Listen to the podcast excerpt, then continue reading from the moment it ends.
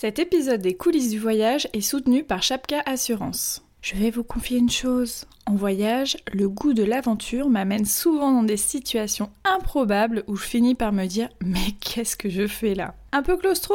Et si je faisais de la spéléo? Logique, non? Hyper frileuse Et si je testais le chien de traîneau par moins 20 degrés? Logique. En revanche, vous savez ce qui est très logique, c'est d'être accompagné en voyage, comme dans ce podcast, par Chapka, qui assure tous les voyageurs, qu'ils soient baroudeurs maladroits ou aventuriers aguerris. Merci pour leur soutien et bonne écoute.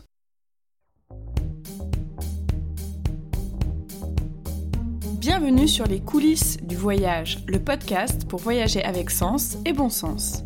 Je suis Laura, co-autrice du blog Les Globes Blogueurs. Depuis 6 ans, j'y raconte mes voyages à travers le monde et je tisse des liens avec une formidable communauté de voyageurs. Chaque jour, je reçois des questions en lien avec les aspects pratiques du voyage et j'ai décidé d'y répondre dans ce podcast. Je partagerai donc toutes mes ressources, mes astuces et mes bons plans que j'ai glanés au cours de mes 15 dernières années de voyage, que ce soit en solo, en amoureux ou en famille.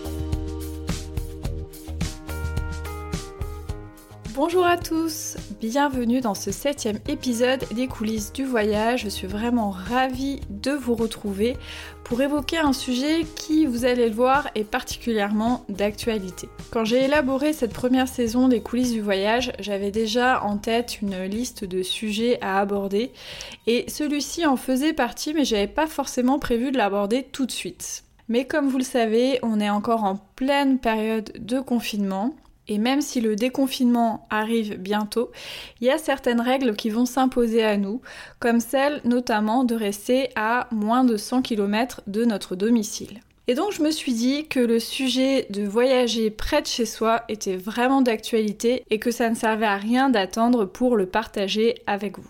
Avant d'entrer dans le vif du sujet, je vais me faire un petit kiff personnel, voilà, après tout euh, c'est mon podcast.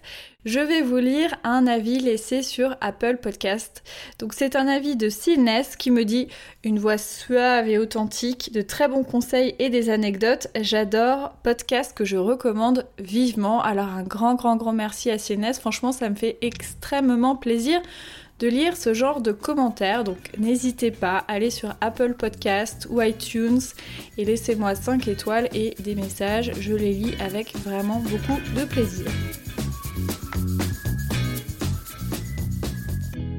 Je sais pas si vous avez la même impression que moi, mais en ce moment j'ai vraiment le sentiment qu'on regarde avec beaucoup plus d'intérêt et beaucoup plus de bienveillance certaines manières de voyager. Donc c'est valable pour le voyager durable, voyager local, prendre son temps, revenir à l'essentiel, ne pas être dans une course effrénée au voyage. Alors ça me réjouit plutôt parce que ce sont des thématiques qu'on essaie vraiment de valoriser et de mettre euh, en lumière sur notre blog. Et quand ces sujets-là n'ont pas trop le vent en poupe, c'est pas forcément toujours évident. Donc je me réjouis qu'actuellement, bah, il y a une petite fenêtre euh, de, visibilité pour ces sujets-là et j'espère surtout que ça va durer. C'est pourquoi j'ai décidé que les prochains épisodes euh, du podcast des coulisses du voyage seront dédiés au fait de voyager en France. Donc vous verrez, je vais le découper selon différentes thématiques pour vous aider aussi à envisager le voyage en France comme une réelle opportunité pour vous permettre de voir différemment votre pays aussi et de réinventer le voyage euh,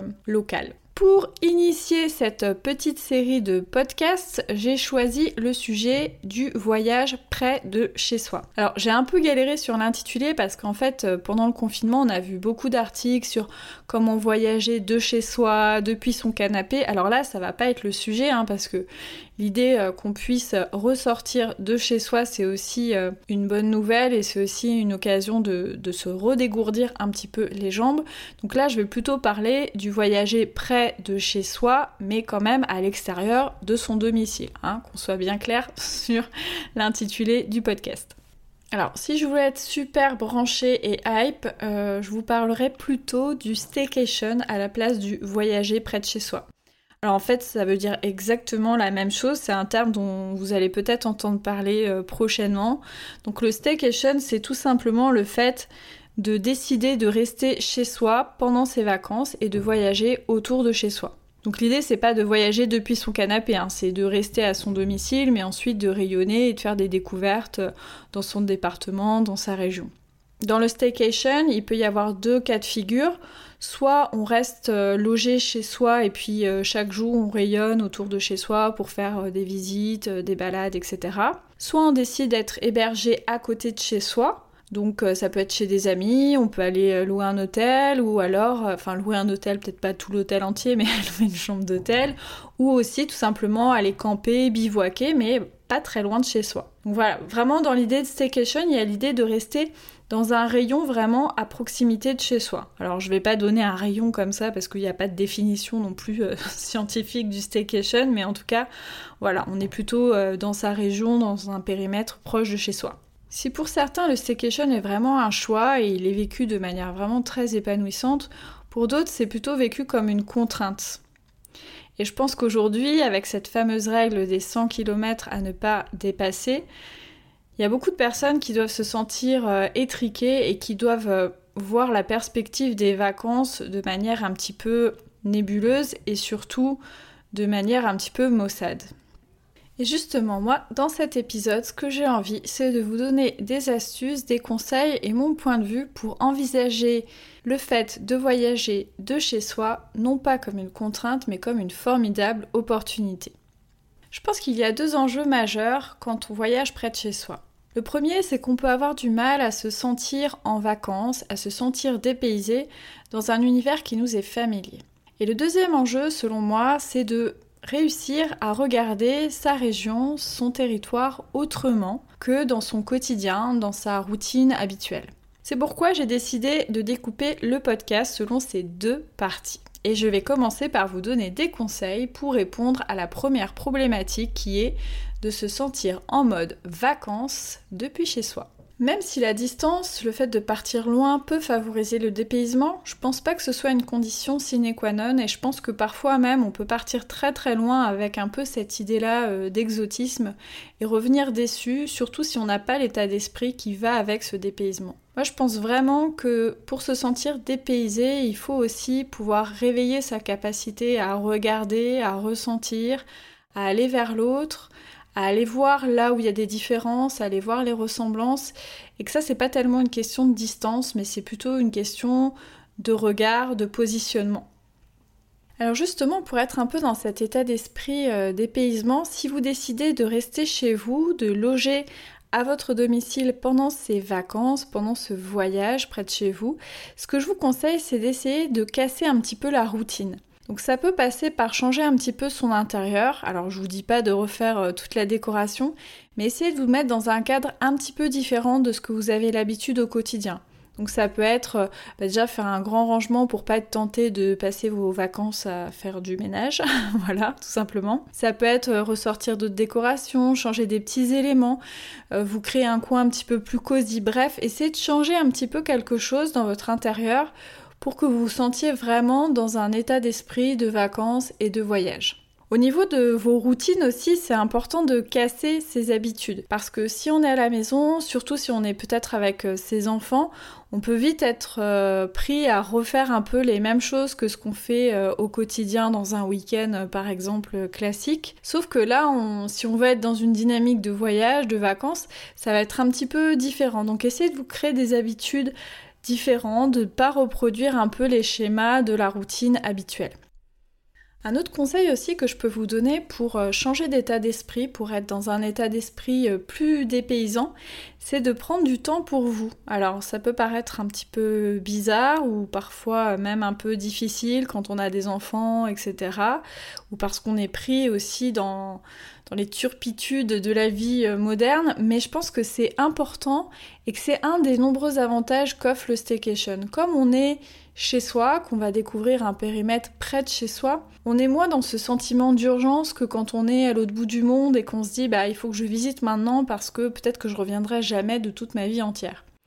Donc l'avantage du staycation, c'est qu'on peut allier à la fois des moments pour soi, des moments peut-être où on va rien faire, des moments où on va dessiner, lire ou que sais-je, on va s'évader aussi euh, parfois un peu de son canapé ou de sa maison, et des moments de découverte euh, des environs. Et je pense que c'est vraiment important de, voir ça comme des moments aussi dépaysants, parce que euh, finalement le dépaysement il peut aussi être intérieur. Bon, je sais pas dans quoi je m'embarque en disant ça, mais euh, voilà, c'est quelque chose qui, m'est apparu un peu en pensant à ce sujet-là. Alors, certaines personnes auront sûrement du mal à vraiment se sentir en vacances en dormant chez eux euh, tous les jours. Alors, il peut y avoir aussi quelque chose de très très simple à faire, c'est tout simplement de ne pas dormir chez soi, mais de dormir pas très très loin de chez soi. Donc, soit on a, euh, je sais pas, des amis qui habitent à quelques kilomètres, quelques dizaines de kilomètres, et puis on peut aller euh, leur rendre visite, squatter un peu chez eux, faire comme si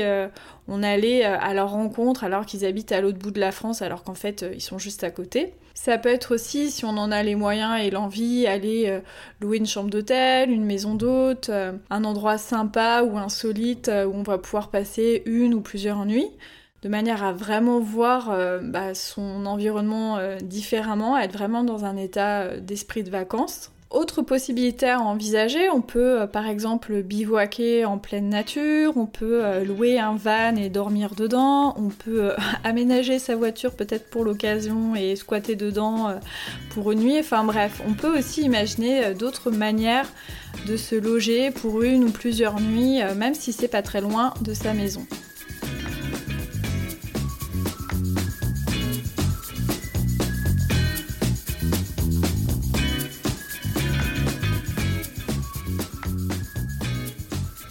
Retrouver du dépaysement, je pense aussi qu'il faut euh, réapprendre à regarder les choses autrement. Il faut réveiller sa capacité à s'émerveiller d'un rien.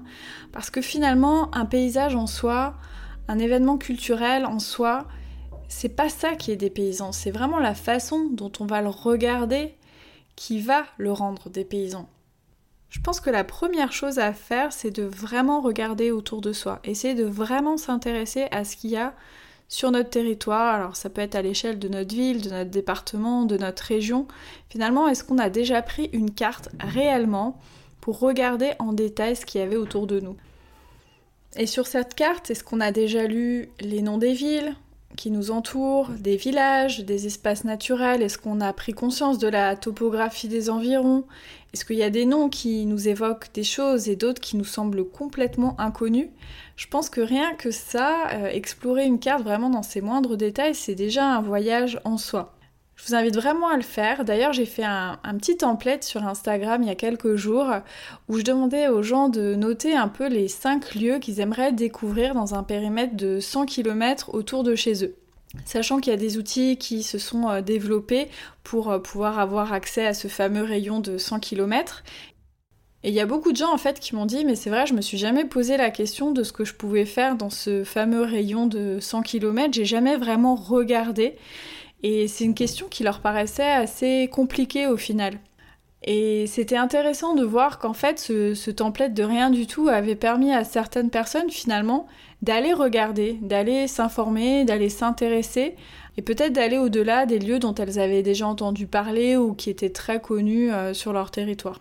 Donc vraiment, faites-moi plaisir. Après ce podcast, allez euh, décortiquer euh, la carte des environs de chez vous, que ce soit euh, sur Internet ou une carte papier, peu importe le format. Et je pense que vous allez faire de, de belles découvertes. Le deuxième conseil que je peux vous donner pour voir vos environs un peu différemment, c'est tout simplement de vous informer comme si vous étiez un touriste ou un visiteur de passage. Je sais pas vous, mais moi, les rares fois où je suis allée dans un office de tourisme ou me renseigner sur ma région, c'était souvent quand j'avais de la visite de ma famille ou de mes amis et que j'avais envie de leur trouver des activités ou des lieux particulièrement sympas à visiter. Le reste du temps, bah, je glane un peu des informations comme ça, mais je vais pas vraiment faire des recherches comme je le ferais pour un voyage euh, dans une autre région ou dans un autre pays. Donc vraiment faites l'exercice, allez dans vos offices de tourisme, allez chercher des infos sur internet et euh, vous verrez que vous allez aussi découvrir des endroits assez sympas, des activités dont vous ne soupçonniez même pas l'existence sur votre territoire.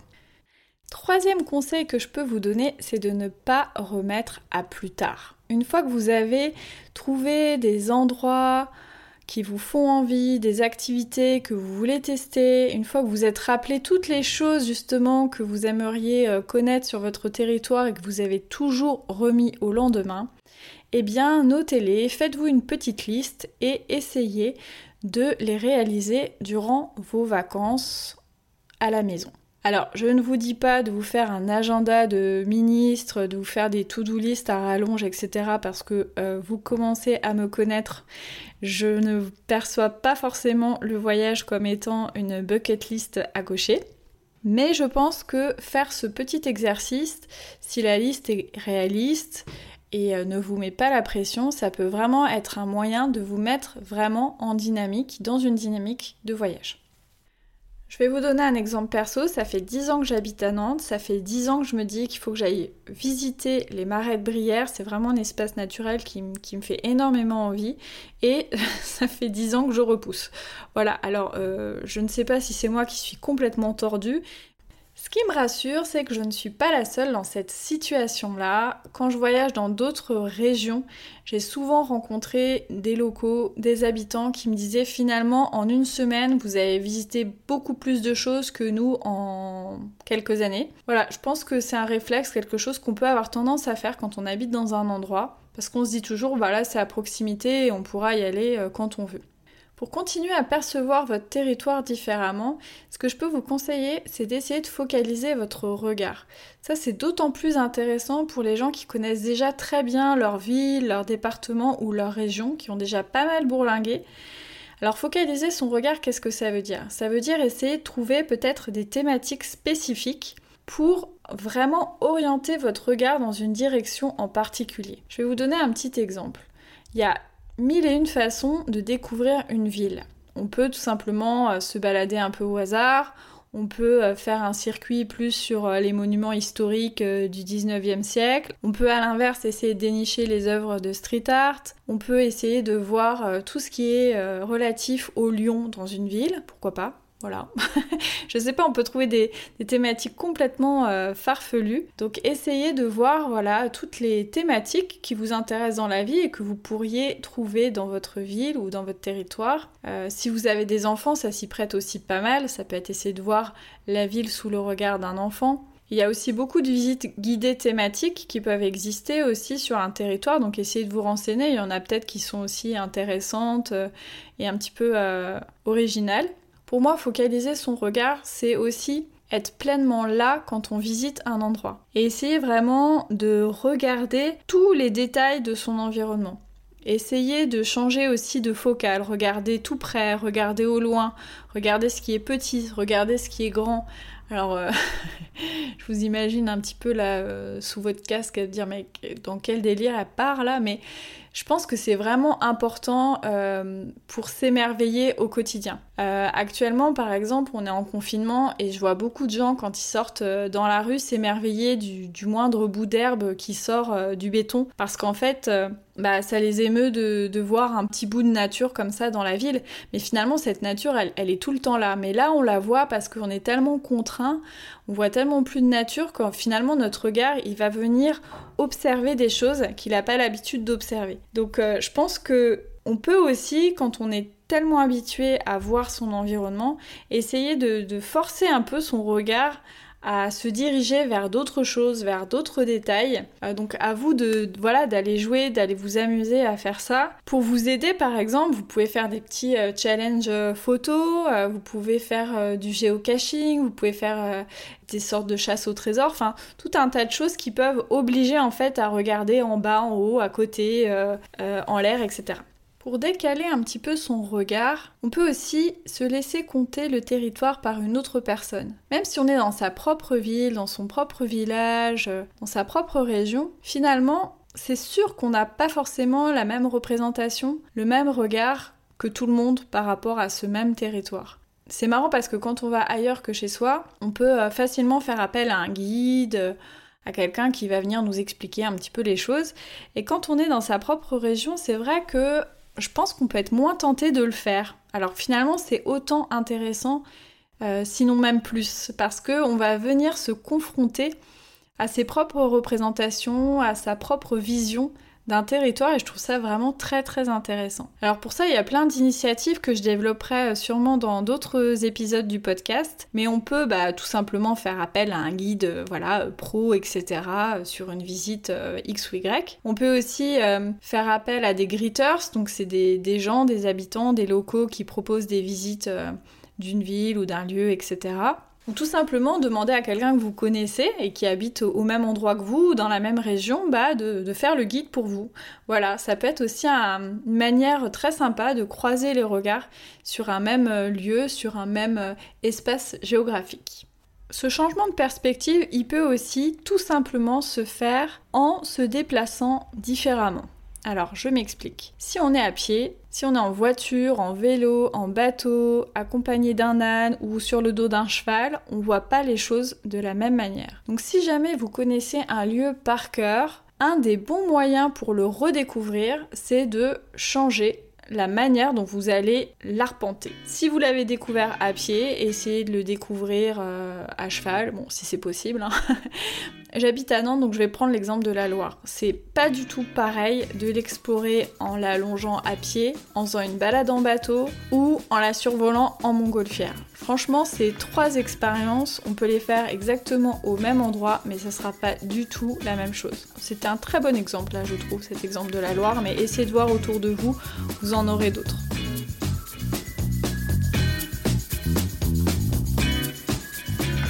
Je disais un petit peu avant, le dépaysement c'est beaucoup une question d'état d'esprit. Souvent on se sent dépaysé parce que on sent une petite différence, on sent que quelque chose ne nous ressemble pas euh, et un peu en décalage avec ce que l'on est, avec euh, nos références culturelles, avec nos croyances, etc. Finalement, ce dépaysement, on peut aussi l'avoir euh, à côté de chez soi, tout simplement en essayant d'aller au-delà de ce que l'on est, au-delà de ses préférences. Ça, on peut le faire assez facilement, je dirais. Pour cela, il suffit d'aller vers des propositions peut-être culturelles qui nous ressemblent un petit peu moins, d'aller faire des activités qui nous demandent de sortir un petit peu plus de notre zone de confort, etc. D'essayer d'aller un petit peu au-delà de soi-même. Alors, je vous demande pas d'aller faire des choses que vous détestez vraiment royalement, mais voilà, essayez de d'identifier un peu les choses qui vous tentent le moins et savoir pourquoi ça vous tente moins et essayez, prenez le risque de les tenter quand même parce que vous serez peut-être surpris et euh, vous ferez peut-être de belles découvertes euh, finalement. Par exemple, je suis du genre un petit peu claustrophobe et euh, ça m'est arrivé plusieurs fois de décider sciemment de faire de la spéléo, à la fois pour aller un peu au-delà de moi-même, mais aussi pour percevoir un endroit un petit peu différemment. C'est des moments où on ressent aussi pas mal de choses, pas mal d'émotions, pas mal de sensations, parce que voilà, c'est des moments où on est un peu tiraillé avec soi-même, on se dit ah à la fois c'est bien, à la fois qu'est-ce que je fous là, etc. Et c'est exactement des fois les sensations qu'on ressent quand on est à l'autre bout du monde et qu'on se sent, comme on dit, dépaysé. Donc voilà, ces sensations-là, ces émotions-là, vous pouvez essayer de les retrouver tout près de chez vous en essayant juste de faire un pas de côté les rencontres aussi que l'on va faire, que l'on peut faire autour de chez soi, que ce soit, euh, je sais pas moi, des agriculteurs, des artisans, tout simplement des habitants, des commerçants, des guides, etc., peuvent aussi donner ce sentiment de dépaysement. Parce que finalement, les réalités qu'on vit sur un même territoire peuvent être vraiment diamétralement opposées. Moi, je l'ai vraiment beaucoup ressenti en allant à la rencontre euh, d'agriculteurs dans différentes régions. Ça permet vraiment de découvrir d'autres cultures, d'autres manières d'appréhender la vie. Et c'est aussi des que d'aller rencontrer quelqu'un à l'autre bout du monde, je peux vous le garantir. D'ailleurs, ça me fait penser au livre de Mathieu Mouillet qui s'appelle La diagonale du vide. Mathieu, il a fait un voyage exotique en France comme il aime à le dire. Pendant 18 mois, il a sillonné la France à pied Selon cette fameuse diagonale du vide, la diagonale du vide, c'est la diagonale qui est formée du nord-est au sud-ouest de la France par les départements les moins peuplés. Et donc il a voyagé à pied. il est allé rencontrer une foultitude de personnes toutes plus intéressantes les unes que les autres. Et vraiment, je vous invite à aller lire son livre parce que ça remet en perspective la question du voyage, la question de l'exotisme, du dépaysement. Et ça montre vraiment qu'on peut voyager partout et être vraiment dans cette dynamique de voyage. Justement à organiser toutes ces escapades près de chez vous, ce que je vous conseille c'est d'aller, euh, quand ils seront ouverts bien sûr, dans les bureaux des différents offices de tourisme près de chez vous, d'aller voir leur site internet, d'aller jeter aussi un petit coup d'œil sur les blogs de voyage, parce que les blogs de voyage ils écrivent aussi sur la France. D'ailleurs dans la retranscription de l'épisode je vous ai mis quelques liens vers euh, des blogs de voyage qui peuvent être un peu spécialisés sur une région de France. Voilà, je vais pas tous les citer ici parce qu'il y en a beaucoup. Et je vous conseille aussi le site En France aussi. Donc c'est un collectif de blogueurs qui ont à cœur de valoriser notre beau pays qu'est la France. Et ce qui est intéressant, c'est que vous pouvez faire des recherches par thématique ou par région. Donc ça peut vous aider aussi pour vous donner quelques idées pour vos futures escapades. Et c'est maintenant l'heure de se quitter. Je vous remercie énormément pour votre écoute j'ai hâte de faire les prochains épisodes sur le thème du voyage en France. Il sera question de micro-aventure, de tourisme rural, d'escape game et de plein de choses insolites et originales pour faire de belles escapades en France. Mais je ne vous en dis pas plus. Si vous ne voulez rater aucun épisode, il suffit tout simplement de vous abonner. Vous tapez les coulisses du voyage sur votre plateforme d'écoute préférée, vous cliquez sur s'abonner et c'est bon, vous pourrez m'écouter quand vous voulez dès que l'épisode sortira. Et si vous voulez soutenir ce podcast, n'hésitez pas à en parler autour de vous, à partager nos publications sur les réseaux sociaux. Donc pour nous trouver Globe Blogger, que ce soit sur Instagram, Twitter ou Facebook. Et aussi, allez me mettre un petit 5 étoiles et un big, big, big commentaire sur Apple Podcast et iTunes. Ça me fera super plaisir et c'est vraiment utile, je vous le garantis. Je vous souhaite un excellent déconfinement. J'espère qu'il se passera dans les meilleures conditions possibles pour vous. Et en attendant, de beaux voyages depuis votre canapé.